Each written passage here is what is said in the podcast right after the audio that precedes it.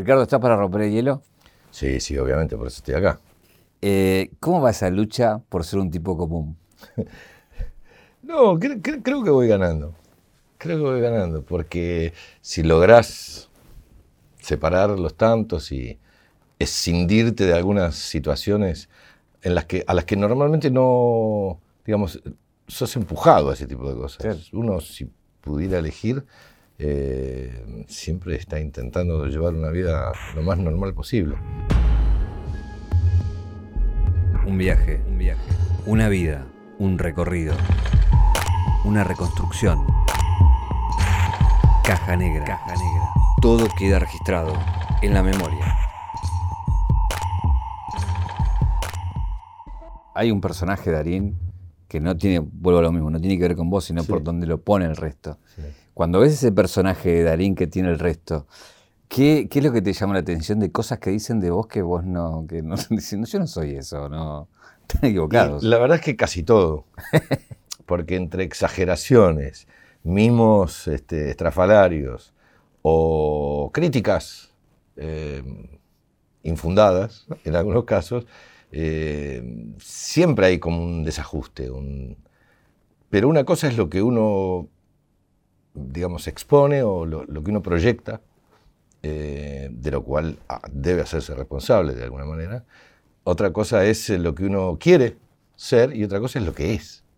Eh, y yo creo que en eso anda el permanente deseo de intentar saber quién es uno realmente en, toda esa mezcla, ¿no? Pero el afuera hace una presión, hace una presión eh, considerable. Em, ese, el, tema es el ego. El tema es el ego, es decir, cómo, cómo tener controlado ese monstruo que nos, nos ayuda muchísimo a confundirnos. Em, y, y, bueno, no, no, te digo que es una batalla ganada, porque creo que no se gana nunca del todo, pero, pero lo bueno es tenerlo en foco, para que no se convierta en un, monstruo así eh, que no pueda dominar nunca. ¿Qué diferencia ves entre eso, las generaciones, ¿no? La tuya con los pibes de ahora. No sé, yo también vengo de otra generación en la cual teníamos un proyecto, una carrera, teníamos paciencia. Eh, ahora veo como una imposición de la afuera para los pibes de que todo tiene que ser ya, ¿no? De que mm y de que el éxito es, hasta más importante que... el camino. Claro. Que el esfuerzo. Exacto. Yo creo que hay una mezcla de cosas. Por un lado, sí, siento eso mismo que vos describís. Eh, están obligados a tener éxito, a acertar en la primera. Es como si la maquinaria del sistema no te permite equivocaciones o fallas o, distracciones, lo cual es, es tremendamente penoso porque todos sabemos, de lo que más se aprende es de eso, de, equivocarte y, recuperarte, caerte y levantarte, en fin. Em, por un lado veo eso, noto eso, pero por otro lado confío mucho en, la gente joven. Tienen una... Ni hablar, de, si querés que entremos en el terreno sexual, estoy azorado con la transparencia, claridad y valentía con la que muchos en esta era han decidido enfocar su vida y proyectarse hacia los demás, cosa que obviamente ni hablar de mi generación, si hablamos de generaciones pasadas, era directamente impensable. Había gente que decidía vivir toda una vida con alguien que ya sabía que estaba equivocado y sin embargo por el qué dirán o por el afuera o por la presión externa decidían mantener una situación eh, caótica. En ese sentido creo que los chicos hoy en día tienen, no solo tienen un nivel de información mucho más elevado, sino que además tienen una procesadora de esa información, que es sus cabezas, todo su organismo, toda su existencia, tienen una, forma de procesar los datos mucho más em, auténtica, te diría, mucho más em, eh, honesta y sincera. Eh, se la juegan, corren el riesgo de equivocarse, pero se muestran. Y eso me hace tenerles mucha confianza en ese sentido. Es una mezcla, ¿no? Porque hay de todo. Tampoco es que todo es de una forma y, va a cambiar. Y van viendo cómo, cómo lidiar con todo eso. Y, hay una gran resistencia por parte de muchos adultos, yo lo veo. Tiene que ver con, un montón de cosas que aparecen nuevas y que intentan o, pretenden implementarse y encuentran una resistencia basada eh, básicamente en, experiencias anteriores fallidas. Y eso es lo que uno no puede terminar de entender. Este, yo les otorgo un gran crédito en ese sentido. Bueno, lo más cercano que tenés eh, en ese sentido de otras generaciones son tus hijos. Mis hijos y mis sobrinos, los amigos de mis hijos y de mis sobrinos, este, estoy, estoy muy en contacto con ellos, toda vez que me lo permiten. Eh, quería hablar de ellos en el sentido de uno muy visible, que es el chino, y que está haciendo un carrerón y, nada, ya es un, es un actor consagrado, digamos. Pero bueno, un poco. No se lo digas, no se lo No se lo voy a decir y esto no va a salir al aire. Pero eh, por un lado, eso, tu opinión de él como actor y, lo otro, la persona que, acompañaste a formar y que hoy es, es vuela solo, digamos, ¿no? Y, se conforma solo, ¿no? Sí, eh, no tengo mucha distancia de objetividad para poder hablar de él, por varios motivos. Primero, porque es mi hijo.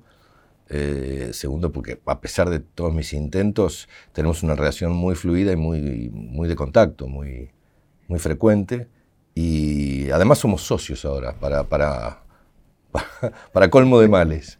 Este, entonces eh, tenemos una gran frecuencia de... Eso ha generado mínimamente alguna fricción que siempre hemos hasta acá este, campeado de una forma amable y humorística. lo que puedo ver de él tratando de ser objetivo es que es un tipo que se hizo se hizo con sus propios eh, cánones, con sus propias herramientas, eh, eligió un camino más eh, forzoso y más farragoso, pero, pero propio, y hoy lo veo con una gran capacidad de análisis y, que, y que, termina transmitiéndola o llevándola por consiguiente a su trabajo, porque es, es muy profesional, es muy enfocado para analizar qué cosas debe hacer y qué cosas no y cómo debería hacerlas. Lo veo mucho más analítico que yo a su edad. Yo era un disparate. Yo era un disparate. Yo soy un milagro viviente porque no sé cómo llegué hasta acá. Honestamente lo digo. Yo veo sus planteos y sus análisis y este, sus reflexiones y digo, ¿qué hubiera pasado conmigo si yo hubiese tenido la oportunidad de reflexionar de esa forma? Aún teniendo en cuenta que yo creía que era muy inteligente en ese momento. Eh, yo siempre fui mucho más eh, emocionalmente, o más intuitivo, si se quiere, más este, venal, y a él lo veo muy cerebral, muy analítico, y estoy contento con lo que está haciendo con su vida, eh, hablando específicamente de lo profesional, porque lo demás trato de no meterme, que creo que es lo que debe suceder, pero lo veo, lo veo muy bien, se maneja muy bien. Bueno, no te fue mal, Ricardo, tampoco te quejes. No, no, no, pero quiero decir, quiero decir que me, produce admiración. Me produce mucha admiración. También me produce mucha admiración mi hija, porque a pesar de que ella está en, otro, en otros rubros y otros caminos, la veo funcionar de la misma manera, ¿no? Es decir, son muy claros, son valientes, son buena gente, no, no son mezquinos, eh, eh, no son agresivos, en fin. Más allá de que obviamente los quiero mucho, los, los respeto mucho. Eh, hay otra cosa que para, estas generaciones cuesta sin pensado, hasta hay un sector que combate, que es el tema de la, del amor para siempre, del proyecto a largo plazo a, nivel pareja. Y vos pudiste construir un proyecto de muchos años con Florencia, con tu compañera, digo, ¿cómo se hace? y es, es, rarísimo, es rarísimo. Hacemos muchas bromas al respecto siempre. Eh, yo creo que a lo mejor una de las posibles claves sea esa, la de no tener un plan para toda la vida. Porque es una gran presión plantearte una cosa así. Es como, es como lo que yo digo muchas veces con respecto a los chicos cuando los vemos que están obligados a, decidir qué van a hacer el resto de su vida. Y lo tienen que decidir ya rápido, porque se viene diciembre y después... y me causa un poco de estupor eso, porque digo, ¿Cómo haces para decidir qué vas a hacer el resto de tu vida si estás tratando de averiguar quién sos permanentemente? Sobre todo en la etapa de la adolescencia, que es una revolución. El, afuera, la sociedad, tu familia, tus amigos, todos te, están empujando a, a decidir que con el matrimonio pasa un poco lo mismo. Esta cosa de, de plantearse para toda la vida es un poco imprudente, si se quiere. Porque todos sabemos que las relaciones se construyen en el día a día y necesariamente hay que alimentarlas y esperar esa retroalimentación y, ver qué nos va pasando y, y tenés problemas y ver cómo, cómo salís de esos problemas y cómo los resolvés, cómo los resolvés con tu pareja, qué clase de gente vas descubriendo a esa persona todos los días. Cuando uno se enamora, se enamora no por conocer en profundidad quién es el otro, porque recibe una serie de señales, en muchos sentidos, que nos atraviesan, que nos transportan y nos colocan en otra dimensión, y es, eh, está bien, es, es, correcto imaginar que a partir de ese cúmulo de sensaciones lo que quieras es quedarte pegado con esa persona para siempre, ok. Pero lo real es que no la conoces en profundidad, la vas a ir conociendo.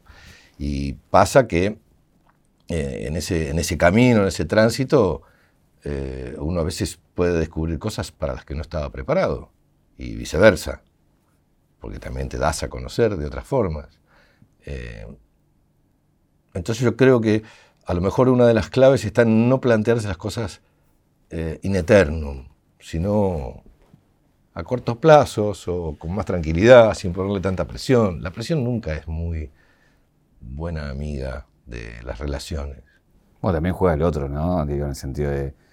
Eh, hay algo en Florencia, obviamente, que te hace elegirla siempre, digamos, también, ¿no? Pero Florencia, yo puedo morir seis veces, revivir y elegirla siempre de la misma forma, porque es un fenómeno. Es una mujer que es. Eh, no sé cómo decirlo ya sin aburrir, pero es. Eh, no deja de sorprenderme todos los días. Es una cosa eh, no, lo digo yo, no lo digo yo, lo dicen sus hijos, sus amigos, eh, la gente que la conoce, que la pone a prueba. es fantástica, es fantástica. Además tiene un gran sentido del humor, es una mujer fresca, inteligente, naturalmente inteligente, no rebuscadamente inteligente. Y, este, y es una mujer que genera mucha empatía aún cuando no lo pretenda, porque, porque muchas veces me pasa que me encuentro con amigos que me dicen, oh, Flor, qué dura que es, qué, qué, qué férrea que es con estos términos, me dice, eso me encanta. Y es precisamente un rasgo de ella que a lo mejor ella no, no, no, no, comparte, digamos. Pero mm, es honesta, sincera, tiene muchas cualidades, muchas más que yo. Y, la verdad es que a mí, en mi vida, yo no termino de, de agradecer el hecho de que nos hayamos cruzado. No me puedo imaginar que hubiera sido de mí eh, sin ella. No lo, no lo, logro entender o visualizar. Ahora, si en este poco de charla que llevamos, por un lado decís, bueno, la gente piensa más de mí de lo que soy, mi hijo es más de lo que yo fui, mi mujer es, pero digo, algo, digo, yo noto que vos tenés una preocupación por, por todos y porque todos estén mejor, hasta te diría, no sé si me equivoco, pero más que vos, que el resto esté mejor hasta que vos, digamos, ¿no? Sos de los que se preocupan de, ser el anfitrión para que el resto la pase bien, digo, ¿no? Eso me pasaba antes. Ah, mira. Eso me pasaba, me pasó muchos años, muchas décadas. Eh, yo creía equivocadamente estar a cargo de, del humor de la velada. Y entonces este, estaba con las tres naranjas todo el tiempo y con los seis platos girando en el aire. Es algo con lo que lucho desde que tengo conciencia. Eh, no, ahora estoy mucho más tranquilo, pero porque soy un gran observador de esto que vos describís. Es decir, no son halagos infundados, no hablo de mis hijos y de mi mujer y de la gente que quiero, respeto y admiro eh, por quedar bien con ellos. No, en realidad estoy siendo bastante económico a la hora de describirlos. Eh, yo soy un ser muy desorganizado, extrañamente desorganizado, porque después resulta que resuelvo, pero, pero soy más complicado. Eh, y, y, aparentemente, si tengo que ser honesto, en, estos últimos 30 años de mi vida, eh, en gran medida les debo a ellos el tener un, un orden, una, vida este, fructífera y amable, porque mm, han contribuido en, gran medida a eso. Por supuesto, yo también he contribuido, creo, supongo, a la, de ellos, pero en esa, en esa relación, esa vinculación es que creo que pudimos mantenernos como estamos. ¿Seguís con la obsesión de los jueguitos del celular? No, ahora no, no, los tengo en el celular, los tengo lamentablemente. Ese es un punto de conflicto que hay en casa porque, claro, me han visto ya muchas veces en pandemia hablar. Este, juego mucho un jueguito que hay de tenis, ¿sabes? Que se hace con el dedo, es una estupidez, pero, pero como suele ocurrir con este tipo de jueguitos, como te van premiando y, ganas trofeos y que yo estoy subido a una, una contienda ridícula. este, pero me divierte, me divierte, me distrae. Soy un toque ludópata, porque yo juego a varias cosas en realidad. ¿A qué más?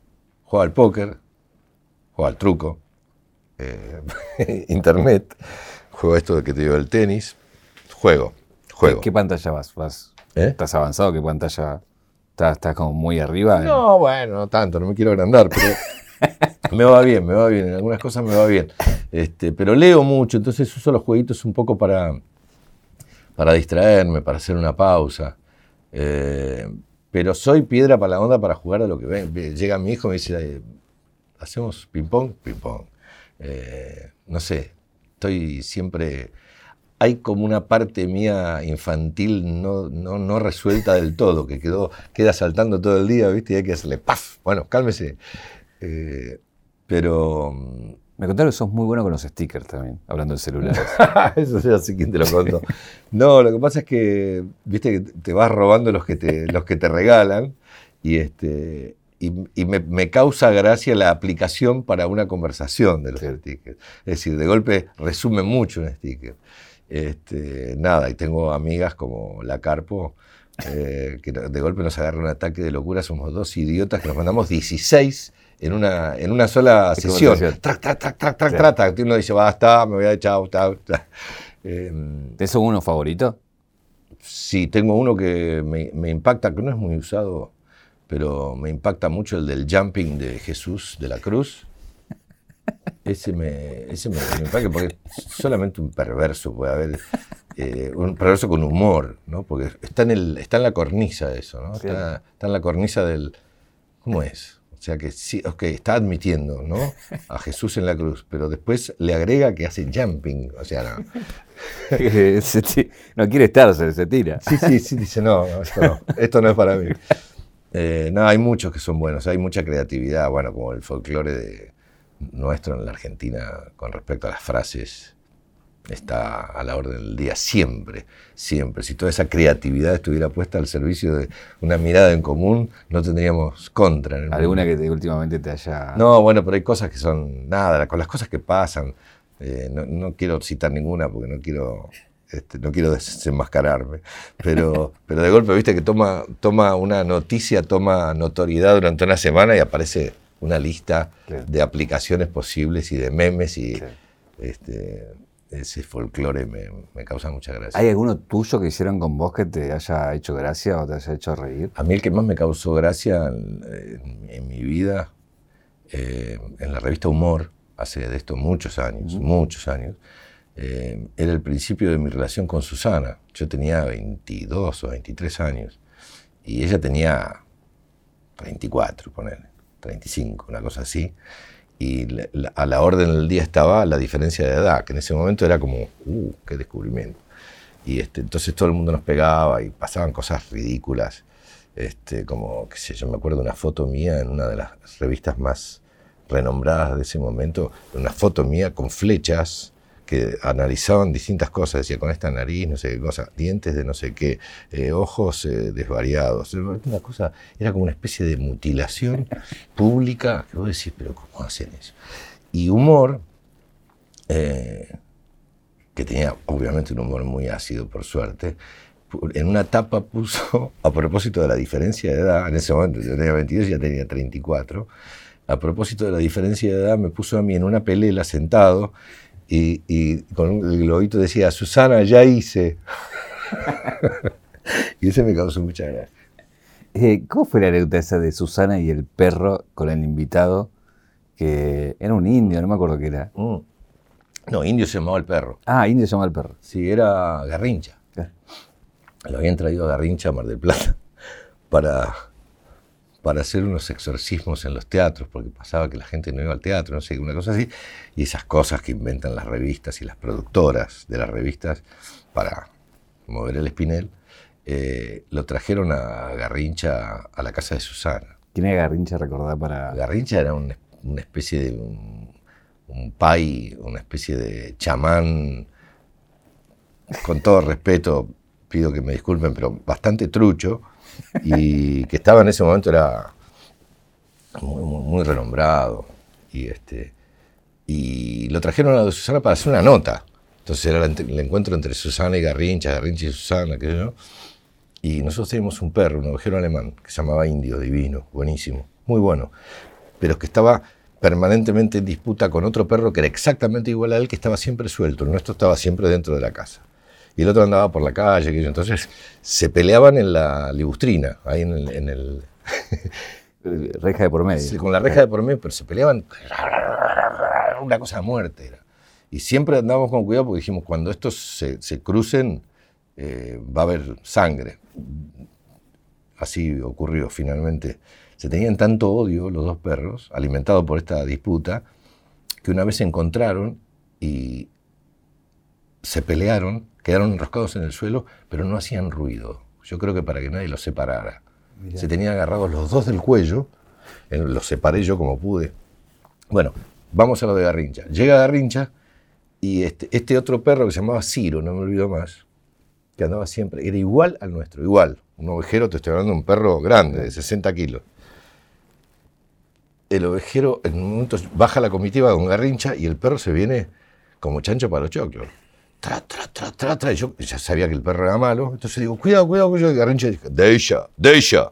Y le puso el brazo así y el perro hizo, tra, tra, tra, y le hizo un llavero del brazo. Hizo, hizo mierda. Mierda, terminó todo con un papelón, todo jurando a garrincha, con una cosa. ¿Viste? Pero fue genial porque porque además él dijo, de ella, de ella. con una gran seguridad todos dijimos, garrincha. Y el perro se lo comió. Entonces, a partir de ahí se me cayó un ídolo. Y la, nota que pretendían hacer fue Susana con un frasco de alcohol y gasas curando a Garrincha, que se supone que nos venía a curar a nosotros. Maravilloso. Perdón, toqué el micrófono. Eh, hay una, cuestión ahí que hace poco hasta se hizo viral, eh, vos encontrando un perro y, sí. pero tienes una gran adoración por los animales, ¿no? Sí, especialmente los perros y los monos. Los gatos también me gustan. los monos. ¿Y por qué me gustan los monos? Me gustan los monos por la simetría. no, no, no, no es una interna, perdón. La interna, la interna. Este, no, conté por la interna. contá qué pasó que te hicieron, que quisiste dejar los anteojos, los acá y no te dejan. No, no voy a declarar hasta que no venga mi abogado. Porque esto es una cosa muy profunda, puedo herir profundamente a una persona y no quiero hacerlo. Eh, que está ahí, que me está controlando y, le voy a tratar de poner todo en su lugar para que no, ¿eh? no haya problemas. Ahí está, seguro que está más contento. Este, los monos. ¿Dónde estábamos los monos? Ah, yo soy mono en el zodíaco chino. Sí, me acordé. Y debe tener que ver algo. Sí, porque me llevo bien con los otros monos que conozco en la vida. ¿Crees en eso?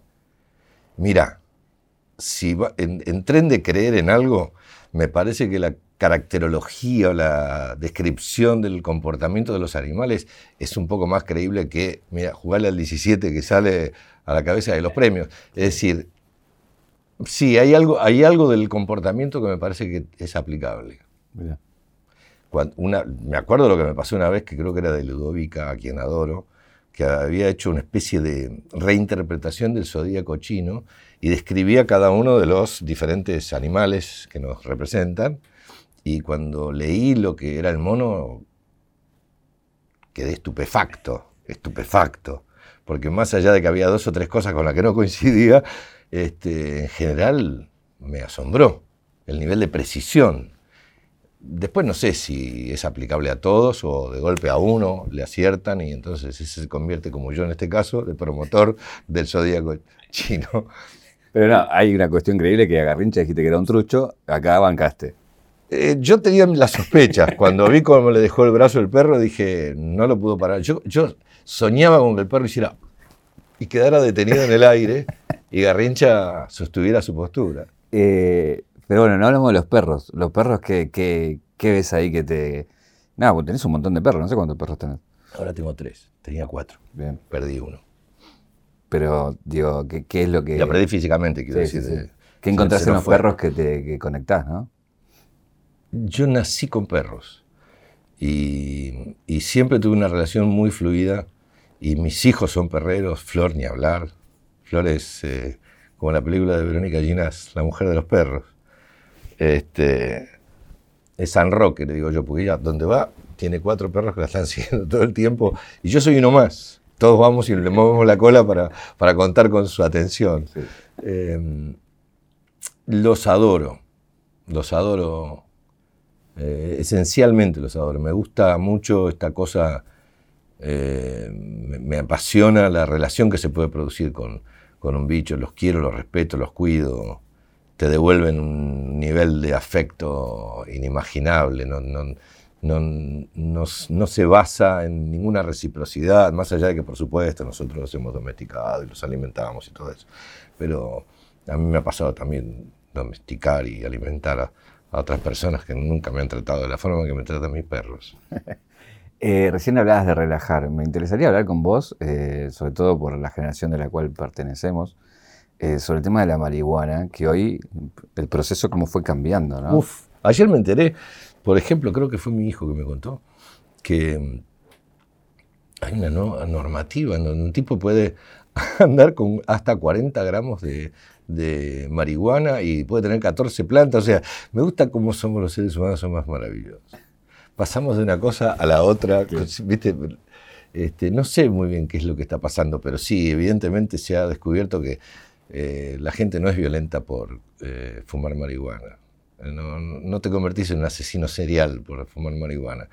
Lo que puede ocurrir es que si sos un asesino serial y fumás marihuana o te tomás un litro de leche, eh, te pasa exactamente lo mismo. Vas a seguir siendo un asesino serial. Y si sos una persona amable, tranquila, que yo no creo que te vaya a modificar mucho tampoco. Son, yo, y de todos modos creo que esto es un momento de cambio, como todos, es un momento bisagra. Vamos a ver hacia dónde va. Como sabés, bueno, tengo informantes. Sí. Hay, hay una cosa que me contaron que me llamó mucho la atención, que es que llorás con los noticieros, que te, te- No, te eso- sensibiliza. Eso viene de. Sí, sí, me sigue. Últimamente no porque pasó una cosa con los noticieros, que es que se, se, em, no sé si quieren venir a reemplazar a la ficción, cosa que espero que no ocurra, por razones obvias, pero hay como una tendencia a hacer novelas de la noticia. ¿no?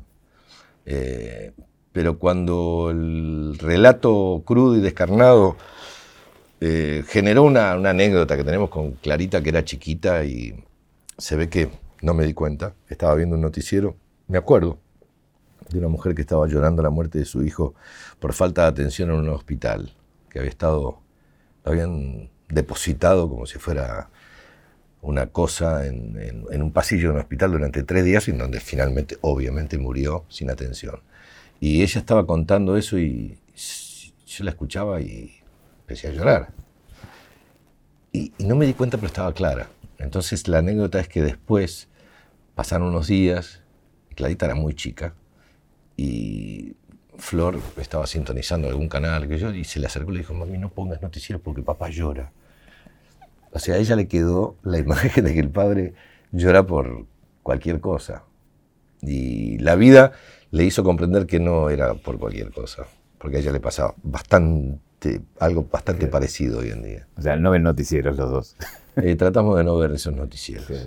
Eh, te quiero llevar a la actualidad y a, y a este momento especial en el que estamos, que es en el proceso entre lo que filmaste y lo que está por publicar, que es 1985, Sí. con toda la carga de la historia que tiene eh, ese momento de la Argentina, ¿no? ese juicio a las juntas eh, y ese personaje que te toca encarar que, Maravilloso.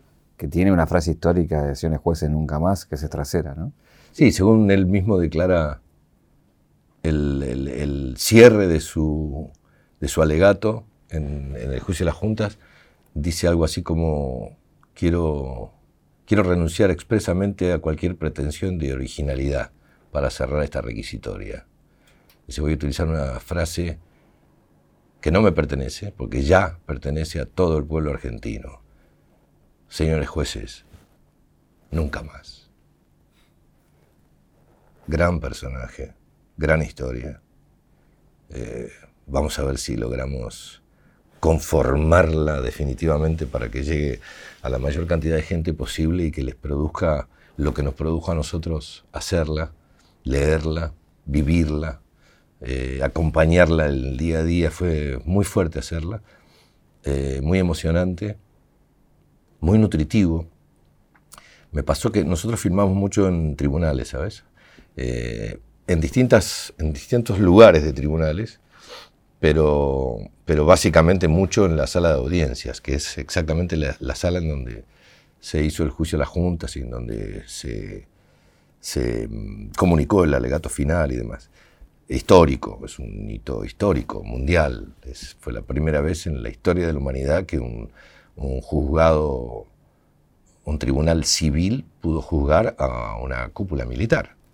Nunca antes había ocurrido, ni siquiera en, en Nuremberg porque era otro tipo de tribunal que se había armado. Extrañamente en nuestro país todavía es una historia de la que hablamos bastante poco, a pesar de que debería ser uno de nuestros mayores motivos de orgullo. Vaya uno a saber por qué, el tiempo lo dirá. Eh, nos tocó eh, filmar muchas semanas ahí en tribunales. Y entonces teníamos eh, los camiones de, cámara, las motorhomes de vestuario, maquillaje y demás, todos rodeando donde nos dejaban estacionar. Y andábamos todos circulando. Si bien es cierto, no es una época muy lejana, es el 85, pero estamos haciendo una película de época. O sea, estamos hablando de 40 años atrás.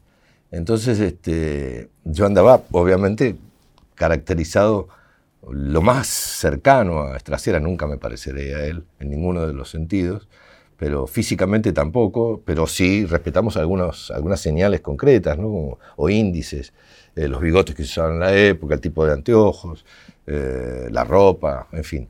Y me pasó que en un momento salí de tribunales para ir hasta la motor de vestuario a buscar no sé qué cosa que yo, y me cruzo con una pareja de dos personas eh, grandes, de la edad de él, de la edad que tendría él hoy y el tipo me detiene y me dice, te voy a decir algo.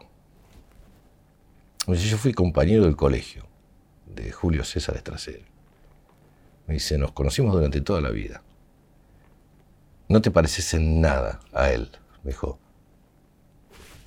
Pero sos igual. Esas cositas, viste, que vas recogiendo y que te dan indicios de que estás por el camino correcto este, se lo conté a Santiago Mitre, que yo nos emocionamos los dos. Tenés a Peter Lanzani haciendo Moreno Campo, pero también hace poco publicaron una foto donde estaban todos jóvenes. Mm, los fiscalitos. Sí, pibas y pibes que estaban ahí. ¿Por qué eso? Porque de eso se trata la historia de esta película. No se trata solamente del juicio de la Junta, sino de lo que fue lo arduo, lo dificultoso, lo eh, extraño que fue tener que armar el equipo de la Fiscalía. Eh, si nos ubicamos en el 85, que fue cuando se produjo el juicio de las juntas, hacía dos años que habíamos recuperado la democracia. El gobierno de Alfonsín, eh, a, pesar de todos los esfuerzos que estaba haciendo, estaba luchando precisamente con la proximidad de lo que fue el fin de la dictadura, eh, el poder que todavía tenían las Fuerzas Armadas, no solo el poder que podemos imaginar, sino también un poder económico. Eh, y el clima, la sensación térmica de ese momento, del 85, hacía apenas dos años que habíamos recuperado la, democracia, era incierto. Era, algunos dicen que era una democracia débil precisamente por eso, en ese momento, cosa que es probable. Eh, entonces, a la hora de tener que conformar el equipo de la Fiscalía, costó mucho encontrar quienes se subieran a esa, a esa aventura. Eh, era una papa que quemaba en ese momento y nadie quería agarrarlos. Los abogados más encumbrados y demás o, por, algunos otros motivos que no quiero juzgar, no estoy calificado para juzgar, pero lo cierto es que no se subieron fácilmente a, la contienda. Entonces, en, un diálogo entre Estracera y Moreno Campo, creo que fue Moreno Campo el que propuso, si no conseguimos a los abogados más encumbrados para que nos acompañen en esta, en esta aventura, porque parecía una aventura, eh, ¿por qué no buscamos gente joven, recién recibida? que tenga todo el camino por delante y que no tenga, y que no tenga compromisos, por llamarlo de una forma amable. Y así fue como se conformó el equipo de la Fiscalía y, es emocionante ver eso. Es emocionante ver eh, cómo está construido en la película, eh, los motivos que da cada uno de los chicos para conformar ese equipo, aparte de que tuvimos la suerte, bueno, con Peter, con Peter nos hicimos, somos familia hoy. Peter es un ser adorable. Eh, Peter Lanzani. Eh, pero la conformación de lo que es ese grupo, que nosotros terminamos llamando los fiscalitos, eh, está plagado de chicos que son uno más, más lindo que el otro. Y entonces fue, eso hace que la energía circundante en lo que fue todo este trabajo tan comprometido, si se quiere, que toca resortes y teclas muy sensibles de la vida argentina, eh, fue una fiesta. Fue una fiesta, la verdad fue un placer trabajar con todos ellos. Eh, y cómo nos tomábamos un poco el pelo y, a pesar de la titánica tarea que teníamos por delante, cuando hay una energía elevada dentro de un grupo, es, eh, todo es un poco más fácil. Me imagino que esa famosa escena está y que la hiciste, pues no puede no estar. El tema es preguntarte qué sentiste cuando la filmaste. Mira, no solo lo que sentí yo, porque yo puedo haber perdido la objetividad por razones eh, claramente obvias, ¿no? Es decir, eh, lo que ocurrió es que el día, los días, hicimos el, alegato final, que en realidad fue muy largo y por supuesto por razones cinematográficas lo tenemos condensado, pero lo filmamos en una semana, en diferentes días, para los cuales fueron citados una gran cantidad de extras. No quiero dar un informe equivocado, pero eran más de 300 por día. Eh, estamos hablando de dentro de la pandemia. O sea, con todos los controles de protocolo, COVID y demás, fue rigurosísimo. Tuvimos durante muchos días de esa semana en el rodaje 400 eh, personas en la sala, entre extras, equipo técnico, actores y yo debo haber repetido el discurso del alegato sin exagerar 30 veces. Eh, con lo cual uno puede imaginar que a partir de la segunda o tercera vez que lo repetís ya no causa el mismo impacto. No. Este, casi te diría que ocurrió inversamente proporcional a lo que no esperábamos, es decir, a medida que repetíamos y repetíamos porque la cámara estaba puesta en otro lugar, porque tomaba planos de no sé quién, porque volvía a mí o porque iba a Peter o porque iba a los jueces y demás, y repetíamos el alegato y repetíamos el alegato, yo sentí que la vibración que había en la sala era cada vez más fuerte, cada vez más grande. Porque en ese alegato final se tocan fibras muy profundas de lo que debiera ser la constitución de una comunidad. Digamos, los, el delineamiento de cómo debería ser el respeto por los semejantes y por los conciudadanos. Entonces, el, el, nivel de peso, de contundencia y de impacto que tiene cada una de las frases elegidas para ese alegato, que por cierto no lo escribimos nosotros, lo, escribió, lo escribieron precisamente ellos, eh, es eh, inimaginable. Es inimaginable. Cualquiera de las frases uno las puede, separar y analizarlas, son de una contundencia impresionante. Este, en un momento determinado del alegato se dice, no son las Fuerzas Armadas lo que se está enjuiciando acá. Acá se está enjuiciando a los responsables del periodo 1976-1982 por actos cometidos, no es a las Fuerzas Armadas. es a estos señores que hicieron determinadas cosas. Eh, y es precisamente en función de recuperar el honor de las Fuerzas Armadas que se enjuicia a estos señores. Es muy fuerte todo lo que se dice, muy fuerte. Y está muy, ¿cómo decirlo? Honesta y, e inteligentemente calibrado. Entonces tiene, eso logra que tenga una contundencia que es lo que generó eh, en ese momento y lo que nos pasó a nosotros, por suerte, un poquitito, viviéndolo con, la recreación de ese momento. Eh, el director es Santiago Mitre, con el cual ya hiciste la, cordillera. Eh, él tuvo un posteo hace un tiempo donde mostraba un detrás de escena, eh, como diciendo lo capaz que sos de boludear mientras no estás filmando y cuando empieza la claqueta, como automáticamente entras en personaje. ¿Cómo, es, una cuestión, sobre todo en estos papeles que son más complicados, de, ¿no? de descansar un poco. ¿no? ¿no? sé muy bien cómo funciona eso en realidad. Yo creo que eso ya es algo incorregible, o sea, no, no, forma parte de un plan. Pero, eh, pero me imagino o trato de adivinar que me parece que tiene que ver con eso que vos decís. Hay como una necesidad de descanso entre una cosa y otra. El juego nuestro de la interpretación es entrar y salir, entrar y salir, poder hacerlo, poder entrar y poder salir. Mm, no está bien quedarse en ninguno de los dos costados. Eh, entonces, a lo mejor lo mío atiende a eso. Pero lo que me sorprendía era que era un segundo. O sea, es que de eso es que el juego es así. El juego debe ser así. Si estás a cargo de lo que estás haciendo y estás en eje. Si no estás a cargo, no, no es, no es recomendable porque te puedes ir a la mierda.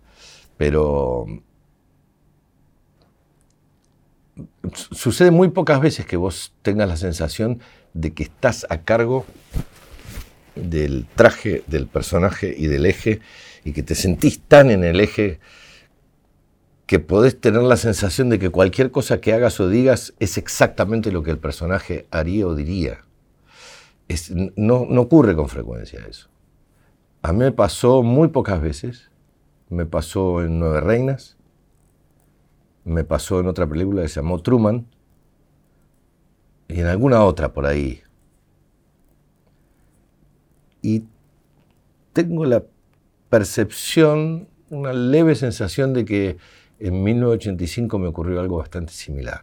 Es decir, esa cosa de que te cuesta mucho, sobre todo cuando tenés que mm, intentar aproximarte a alguien que realmente existió y que realmente fue de ese nivel de, importancia y, con características tan claras, tan definidas.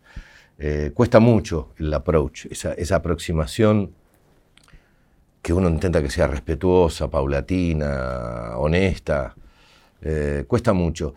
Pero si logras entrar en la órbita de lo que es el eje del personaje al que querés acercarte, hay, hay como una especie de tranquilidad, ¿no? Hay una sensación de todo va a estar bien desde acá. Y eso lo sentí mucho en esta, en esta película. Eh, hablando de la, de la, cordillera, ¿cómo fue esa escena de la foto con todos los presidentes? Que sé que fue muy accidentada. no, eso fue tremendo. Fue tremendo. Fue tremendo porque uno, como decía Bielinski, es vivir para aprender. Uno tiene que aprender todos los días. Todos los días. Cuando crees que sabes algo, no sabes nada. Fuimos a filmar una, una cumbre yo discutí toda la vida con Santiago Mitre de esto. Para mí la película se tenía que llamar La Cumbre, no La Cordillera. Porque era una cumbre. Bueno, él por eso no quería que se llamara La Cumbre, porque era presidente de una cumbre. Y así, todavía estamos discutiendo. Este, te lo juro, te lo juro. Porque es cabezón y yo también. Este, la cumbre se producía en un lugar en donde estaban todos los eh, presidentes eh, latinoamericanos, más el mexicano eh, y demás. Y no tuvimos mejor idea que hacerla en Valle Nevado en Chile a 3.000 metros de altura.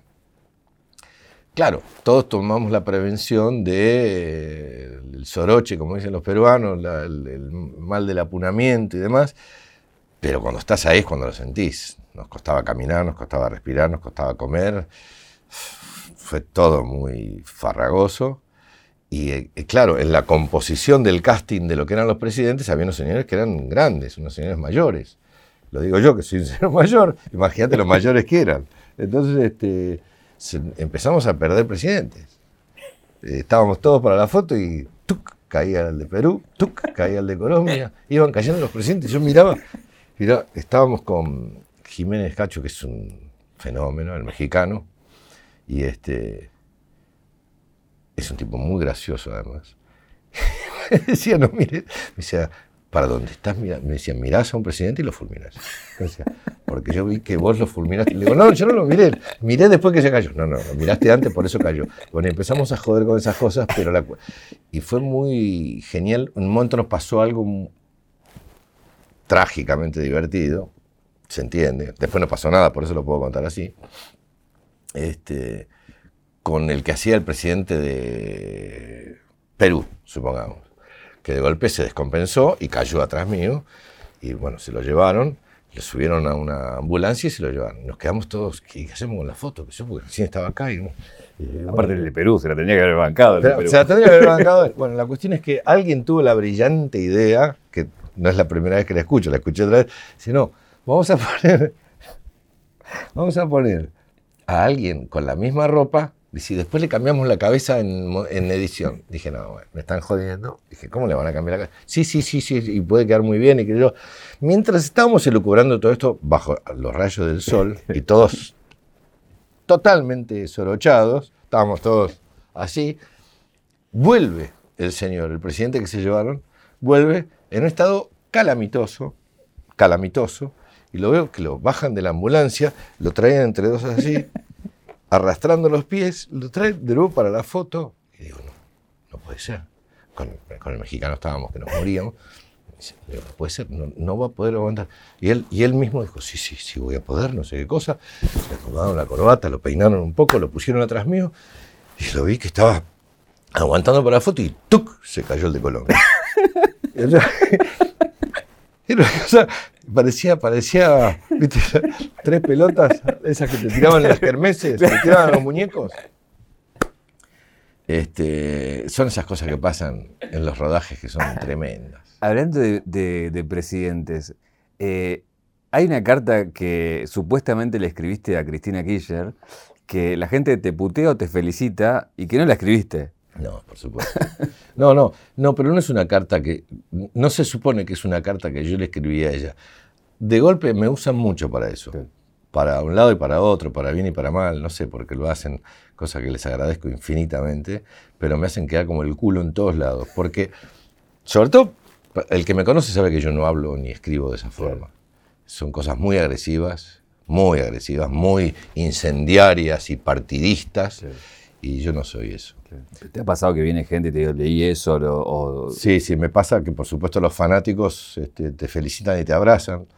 Y, este, y yo me la pasé todo el tiempo explicando que no, no era mío hasta que llega un momento que me aburro y digo, bueno, gracias, gracias, y sigo, ¿qué voy a hacer? No puedo estar explicándole todo el tiempo a todo el mundo por la calle que no soy yo ese. Y llega un momento que no, no das más. Bueno, el tema es que a quien fue dirigido la carta sepa que no era que digo. Yo creo que ya lo tienen que saber. En definitiva, lo tienen que saber porque saben todo. Estamos, esta conversación la están monitoreando en este momento. Está siendo grabada. Eh, tú sabes que esto es una cosa eh, muy graciosa que me pasó hace muchísimos años con Carlitos Perciavale, que en una charla que teníamos en New York, eh, estábamos en una, en una, sobremesa en la casa de un amigo y demás, y éramos varias personas, 10 o 12, y él él tenía la teoría, estoy hablando de más de 40 años atrás, él sostenía la teoría de que todo estaba monitoreado satelitalmente y nos cagamos de risa. Decíamos, Carlito, este Carlito, Carlito. Bueno, no estaba tan alejado de la realidad, Carlitos, en realidad. Eh, el tiempo demostró que sí, que satelitalmente se puede mantener controlada cualquier tipo de conversación. Este, no, la gente los, ya creo que se ha dado cuenta, pero igual lo siguen usando esto, lo siguen lo siguen este, enarbolando. Eh, y me, ha, generado algunas dificultades, ¿eh? a veces. Pero trato de no enroscarme mucho con eso porque es imposible luchar contra los molinos de viento. Eh, siempre me, hubiera gustado, y te lo digo, y te lo dije en la otra nota que, donde recorrimos más tu vida, esto de comer un asado y quedarme sobre mesa aprovechando tu vida y tus anécdotas. Y quiero hacer esta sobremesa imaginaria para tirarte tres o cuatro que quiero que me la cuentes. Eh, una es que, me llegó de, de, la recaudación de ART, qué sé yo, que estaban yendo a algún lado y los vienen a afanar. Sí, sí, eso fue muy bueno. ¿Cómo fue eso? Uh, eso fue increíble. Estábamos haciendo una gira de arte, de teatro, por el país, en la época en que, no como ahora, que todo es digital y nadie te da dinero, eh, nadie tiene guita encima. En ese momento habíamos terminado un fin de semana en una localidad de Buenos Aires y este, bueno, la tengo que decir porque si no, no tiene gracia, o la barría. Este, y decidimos cenar, era el domingo a la noche, decidimos cenar y, y emprender la vuelta. Digamos, podríamos habernos quedado a dormir ahí, pero después de todo un fin de semana de teatro y demás, querés volver a tu casa y ver a tu familia. Entonces dijimos, bueno, bueno, comemos algo ligero, que yo, y nos vamos para casa. Sí, sí, estábamos con una camioneta que tenía Germán Palacios en ese momento, que todavía la tiene. Este, no la va a largar nunca, le decimos micromar a la camioneta. Este, es, perfecta. Eh, manejaba casi siempre yo, porque él se va a mate y yo manejaba. A mí me gusta conducir y le gusta cebar mate. Entonces nos repartíamos ese trabajo y veníamos con el productor Pepe Massa atrás.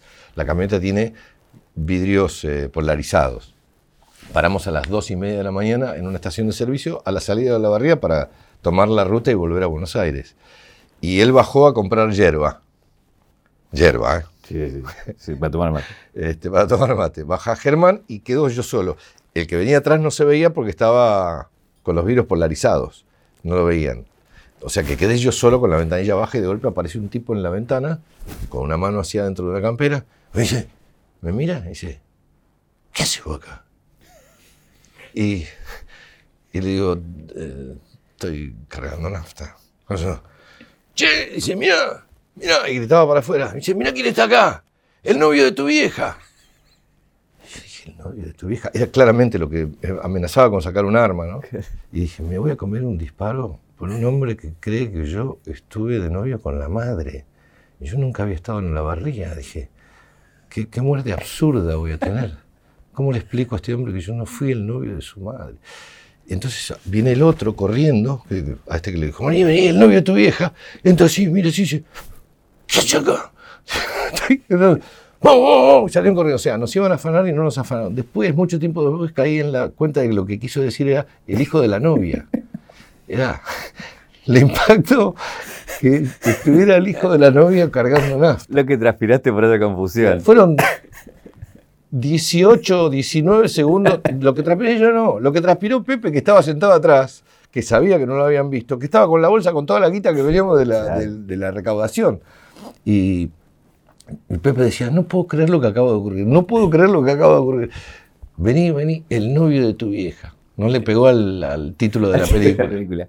Hay otra escena que tiene que ver de tu vida, que tiene que ver con, no sé si un choreo, pero Flor embarazada en Carlos Paz y alguien que aparece, un tipo que aparece por afuera y que lo Ah, ves por sí, el día que ladré. El día que ladré. Tendría que haber hecho una cosa más de mono, teniendo en cuenta que el zodíaco chino, sí, ladré, una cosa rarísima, rarísima, rarísima. Ella estaba embarazada, eh, habíamos alquilado una casa, estábamos haciendo temporada, y este, habíamos alquilado una casa que está, tenía todo un ventanal, todo muy vidriada, se veía todo de afuera y de afuera hacia adentro, una cosa. Pero el lugar era lindo, era una casa que yo ya conocía, había estado años antes ahí. Este, fue más fácil todo el trámite del alquiler y demás. La cuestión es que estábamos ahí a las 3 y... No, más, perdón, eran como las 4 y media, 5, 6 de la mañana, porque estaba empezando a clarear, escuché ruidos y, este, y como te digo, salgo de la habitación en calzones y veo un tipo que pasa caminando así y que se para frente a mí en una actitud eh, aparentemente incorrecta y le ladré. Imagínate vos, pongamos la cámara del otro lado, ¿no? Pongamos la cámara. Era un tipo que entra a afanar una casa y se encuentra con un señor en calzoncillos, yo además, las piernitas, los bracitos, que cuando lo veo, yo le hago. El tipo salió corriendo, dijo, es un nosocomio. Me voy a meter en un neuropsiquiátrico. ¿Cómo le voy a ladrar? Les ladré y se fue. Pero lo bueno es que le ladraste grueso, porque con el cagazo podrías haber ladrado fino. Claro, le podría haber hecho un chihuahua. No, no, le ladré tipo. Le bus- busqué un color de. Era un Doberman que era. Pero el tipo me estaba viendo. Lo que no entiendo es cómo primero, ¿cómo no me pegó una patada en el culo? O eh, le agarró un ataque de risa. Tendría- yo creo que se tendría que haber reído. Este- este está peor que yo, lo ha dicho. Quiero ver si te animás a contarlo o no, pero ¿qué fue lo peor que te pasó arriba de un escenario? Ya sabes, por eso. Bueno, siempre, te- siempre llegamos a la zona escatológica. Me pasaron muchas cosas, de las lindas y de las feas. Muchas lindas, muchas lindas. Este, lamento que hayas pulsado la tecla del esca... Pero es horrible. La verdad es que es horrible. Pero bueno, es humano también y humano. puede pasar a cualquiera. Es más, a, a la gran mayoría le ha pasado en algún momento, no arriba de un escenario. Claro. Este, eh, fue todo culpa de Arturo Puig. Es el responsable de esta tragedia. Nada, no, me voy a obviar, voy a obviar detalles porque tenemos que tener un poco de prudencia, pero lo cierto es que yo no estaba bien, no estaba bien físicamente. Habíamos comido muy temprano, en una función muy temprano a la tarde, un domingo a las tres y media de la tarde. Nos iba tan bien el teatro que agregaron una función más al domingo, que ya teníamos 12, agregaron una, pero en vez de agregar la tarde, la agregaron temprano, a las tres y media, cuatro de la tarde. O sea, habíamos terminado de comer y hacía un calor. ¿no? ¿Qué obra era? Se llamaba El tema es el amor, de Alberto Mire. Y había una escena en la que Arturo siempre me hacía reír, a propósito. Somos muy amigos, yo lo quiero, lo adoro. eh, ha sido además muy bueno conmigo toda la vida, él y Selva. Pero él es como un hermano mayor para mí. Este, pero siempre nos tentamos mucho en el escenario. Trabajamos mucho juntos, en todos lados, teatro, cine, televisión. Este, y siempre nos pasa lo mismo, siempre nos, hay algo que nos tienta. A mí me tienta mucho que Arturo, cuando se tienta, algo le pasa en los ojos. Tiene unos ojos claros y tiene unos, como una especie de estrellita amarilla dentro del ojo. Y esa estrellita amarilla se hace de fuego. En un momento hace... Y se hace, cuando se tienta, se le prenden fuego los ojos. Entonces, eso a mí me causa mucha gracia. La cuestión es que él me buscaba siempre en una, en una escena que tenía que aparecer en una puertita arriba y era el galán de la obra, era el galán del momento, y aparecía con una chalina y un saco de pana negro y una música que arrancaba, que yo, y siempre el boludo hacía algo, o se le enganchaba la chalina en una madera, o se tropezaba con el coso, todo para que yo me tentara. Entonces, ese día que tuvimos esa función tan temprano, después de almorzar, un día de tanto calor, insisto, le dije, Arturo, por favor te pido, no me hagas nada porque no me siento bien. No, no, no, queda tranquilo. Te- por favor, te estoy hablando en serio. No me, no me siento bien, estoy descompuesto. Digo, estoy descompuesto. Estoy mal, me siento muy mal. No sé cómo voy a hacer la función. Sí, sí, sí. Hizo todo junto. Y lo que pasó es que me cagué. Concretamente, o sea, vamos a hacer la corta porque es un asco, pero me cagué. Y se lo dije además. Se lo dije. Porque no soy de los que se guardan nada. Cuando, cuando él me hizo todo lo que me hizo y yo me cagué, lo miré y dije, me cagué. Todo esto en el escenario, nuestros compañeros en escena, que, era gente mayor, que se miraban digo, me cagué y me fui.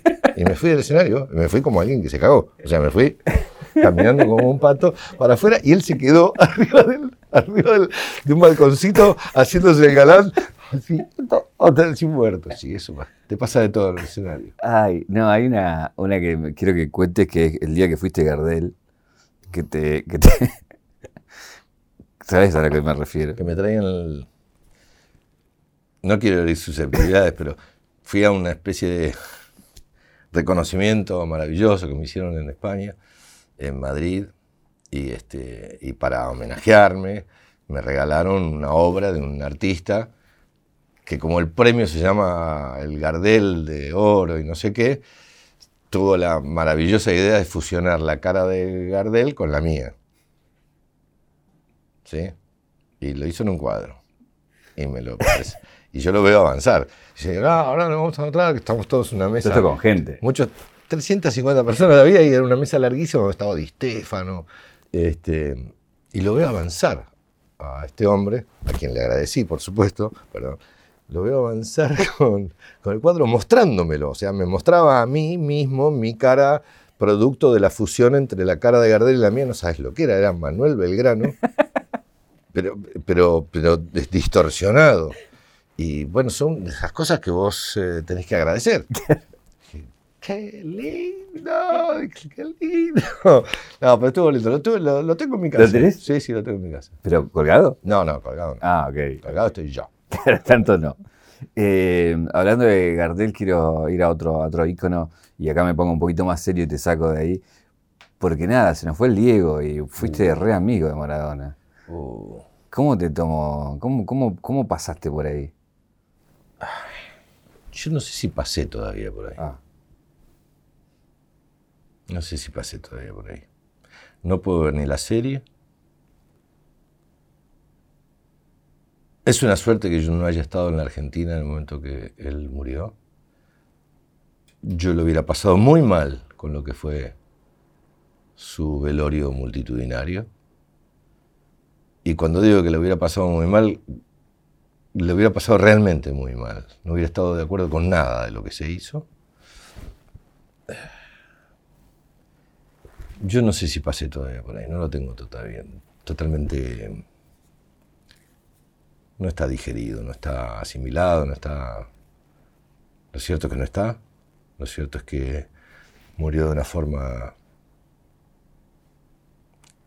increíblemente aceptable, porque todo da la sensación de que murió en una gran soledad. Uh, y hay algo que empezó a ocurrir después de su muerte, con esta cosa de uh, la era sin Diego. Uh, quiero mucho a sus hijas y a su exmujer, a Claudia, y por respeto a ellas trato de no avanzar mucho en ningún tipo de declaración, ¿no? Pero veo que todo el mundo es íntimo, fue íntimo amigo y tienen anécdotas y cosas y tienen opiniones y están parados y tienen posturas tomadas frente a qué se debe hacer y qué no se debe hacer, cómo hubieran reaccionado. Y la verdad es que me da bastante asco todo eso. Así que nosotros con Flor, mira, yo fui muy amigo de él, pasé por diferentes etapas, pero también estuvimos peleados, pues nos reconciliamos, pues nos volvemos a pelear, nos reconciliamos todo el tiempo con Diego, era una cosa así, porque él era muy temperamental, y yo un poco también. Pero Flor también era muy amiga de él, muy amiga de él. Él quería muchísimo a Florencia. Y estábamos los dos en Uruguay solos cuando ocurrió lo que ocurrió con él. Y creo que estuvimos cuatro o cinco días estupefactos. O sea, no. ¿Viste cuando no sabes dónde vas a poner ese dolor o esa desazón? Eh, y yo lo único que sentí en ese momento, cuando empecé a ver qué era lo que ocurría a su alrededor, era que, que, soy un tipo con suerte, porque por suerte yo no estaba en Buenos Aires. Yo. A mí se me hubiera salido un poco la cadena, me parece, con respecto a todo lo que hicieron con él. Eh, así que después, bueno, pasado un tiempo prudencial y con la distancia, esa que te deja ver las cosas desde otro lugar, ¿no? Eh, pero todavía no lo digerí. Todavía no lo digerí. Te llevo a la, parte linda de, todos los momentos que compartiste con él. Sí. Regalame alguna de esas historias y de cosas lindas que pasaste. Que... Él tenía cosas increíblemente, un tipo muy rápido, muy rápido, muy ocurrente. malo para el verbo, ácido, muy ácido. A mí me hizo mil. Me hizo mil, le encantaba buscarme roña y, y, este, y boludearme un poco. Eh, ¿Qué te hizo? ¿Alguna que te haya hecho? Qué sé yo, hizo 200 cosas, pero cómico me decía. Eh, una vez, para la vuelta de él a la selección en el 94, antes de la fatídica salida tomado de la mano de la enfermera, yo lo acompañé mucho a entrenar. Eh, estaba Valentini un poco a, a, cargo de él médicamente, entonces este, me sugirió que como él se divertía conmigo y nos reíamos, jugábamos al tenis juntos, llevábamos a los chicos al colegio a la mañana, entonces nos quedaba toda la mañana libre, yo lo acompañaba a entrenar, íbamos a distintos lugares, mucho al cenar. En el cenar viví con él cosas increíbles, increíbles, lo que le pasaba a la gente con él, ¿no? Lo que le sigue pasando. Eh, un día estábamos en el cenar y todos venían a saludar. Imagínate, todos los pibes que entrenan en cenar, básquet, de, tenis, todos, todos, de todas las disciplinas deportivas. Diego Armando era Diego Armando. Se, se, volvían locos con él. Se encendía la situación. Entonces, este, no sé cómo fue no sé si eran los chicos de volei, no, me acuerdo muy bien quiénes eran, pero lo cierto es que lo, retaron menos que por qué no hacíamos un picado, un partido de fútbol, ahí en, la, en una de las canchas auxiliares que tiene el Senar. Y este, él dijo, sí, dale, eran las 10, 10 y media de la mañana. Él había corrido en cinta, había hecho cosas, había entrenado, estaba entrenando, estaba recuperando. Este, pasó una cosa muy graciosa ese mismo día, que es que yo estaba corriendo en la, cinta de al lado en la que corría él, la famosa que se sacaba camisetas y tiraba litros de transpiración. Yo corría en la cinta de al lado de él y, y de golpe entra Locomotora Castro. Y había dos cintas nada más. Entonces yo cuando lo veo entrar a la locomotora digo, le digo, me voy a bajar, me dice, vos te quedas ahí. digo, pero si viene, te, te quedas ahí, te quedas ahí.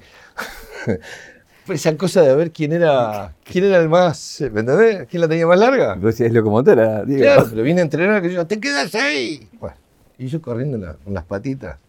Este, después de eso, se armó esto del partido de fútbol. Y este, obviamente, yo no tenía botines, no tenía nada. A él no importa porque él siempre en la camioneta tenía de todo. Y este, cuando se decide que se va a jugar un partido de fútbol, le digo, dame tiempo que me voy a esta casa a buscar los botines, como un enfermo, un enfermo. Sí, sí, me dice, anda. Era justo lo que él necesitaba. Yo me voy hasta mi casa, voy a buscar los botines como un chico de 8 años. Vuelvo para jugar con Diego, ¿viste? Con Diego. Y, este, y cuando llego está él en, en, el medio de la cancha con una pila de camisetas, todos los pibes que iban a jugar, ya había armado equipos y que yo, y él repartiendo camisetas. Entonces, reparte las camisetas para todo lo que era el otro equipo, que no sé si eran los de vole o ya estaba armado, y tenía una pila de camisetas para el equipo que iba a jugar con él. Y entonces yo llego con la lengua afuera, con, la lengua afuera, literal, así con los botines, y este, le hago que yo, y me pasaba con la vista y como que no me veía. ¿no? Entonces empieza a repartir todas las camisetas todas las camisetas que yo, y queda una camiseta, una camiseta queda, y a mí nunca me llamó, yo me había hasta mi casa, 700 kilómetros hasta mi casa a buscar los botines. Y, este, y pasa así, y cuando me ve me dice, eh, te cagaste todo cómico, me tira la camiseta. O sea, esas cosas, le encantaba hacer esas cosas. Le encantaba hacer esas cosas. Estaba siempre muy atento a ese tipo de cosas, o sea, muy picante todo el tiempo. Eh, esto es caja negra y la idea de la caja negra del avión, de este lugar de los recuerdos. Eh, si vamos a la caja negra de tu vida, a, tus recuerdos, nada, invitarte a la escena que te convierte en Ricardo Darín. En el Ricardo Darín que vos quieras describir, si es el actor o es la persona, o es el de ahora o es el que, que es de unos años a esta parte. Mira, para ser absolutamente honesto, Ricardo Darín era mi papá. Yo soy un impostor. y mi hijo es un doble impostor. Así que si hay algo que con lo que mi, la sensación de esencia o de identidad me siento verdaderamente ahí en esa zona que podría definir lo que es tu personalidad, está directamente relacionado con mi papá. Con la oportunidad que yo tuve de criarme al lado de él hasta los 12 años, que fue nuestra nuestro periodo de mayor frecuencia y contacto, y lo que él intentó hacer conmigo, creo yo, en los últimos 5 o 6 años de esos 12 años, o sea, desde que yo tenía 6 a los 12, que fue, creo yo, ahora, habiendo sido padre y ya teniendo, incluso yo soy mayor que mi papá cuando falleció.